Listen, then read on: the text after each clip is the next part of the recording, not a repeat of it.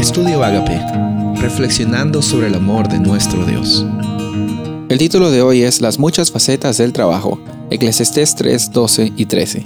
Yo he conocido que no hay para ellos cosa mejor que alegrarse y hacer bien en su vida, y también que es donde Dios que todo hombre coma y beba y goce el bien de toda su labor.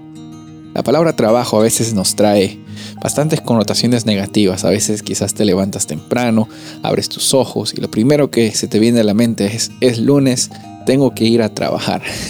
y es que el trabajo eh, siempre ha estado ah, eh, como parte de nuestra naturaleza, eh, que es una naturaleza humana. Y hay que recordar de que el trabajo nos ayuda en primer lugar a tener algún sentido de propósito y de dignidad. Hay bastantes facetas. En primer lugar, con un una faceta que tiene que ver funcional. Eh, trabajar nos ayuda a tener un propósito en la vida, nos ayuda a tener dignidad. Dios nos da la oportunidad de trabajar. Es más, en, en Génesis, Él tuvo el propósito de que Adán y Eva disfruten del jardín del Edén, pero también que lo labren, que trabajen en él. Porque nuestra vida no puede ser una vida de ociosidad.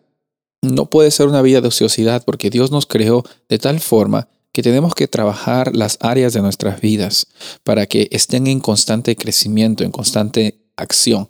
La vida consiste en movimiento, consiste en acción, consiste en propósito. Y el trabajo nos ayuda a encontrar propósito, nos ayuda a mantenernos activos, nos ayuda a también encontrar y desarrollar nuevos talentos. Es muy necesario entonces reconocer que el trabajo es una parte esencial de nosotros como seres humanos.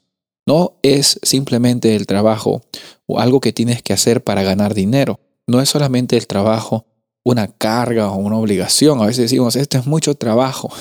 Y ese término, esto es mucho trabajo, muchas veces se, se compara con, es una carga muy grande, no la quiero llevar.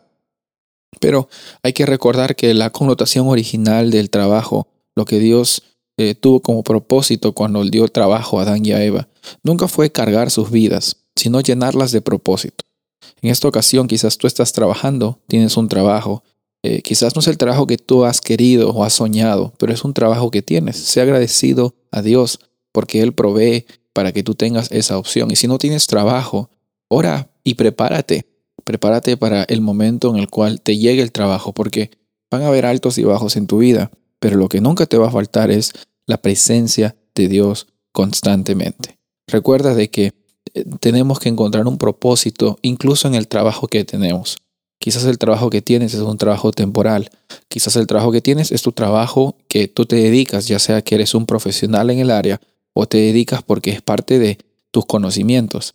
Sin embargo, recuerda que hay muchas facetas, pero por sobre todas las cosas, recuerda que es un don de Dios, la oportunidad que Él nos da de ser útiles y de encontrar propósito, incluso en el trabajo, incluso en las cosas pequeñas, en las cosas grandes de nuestras vidas.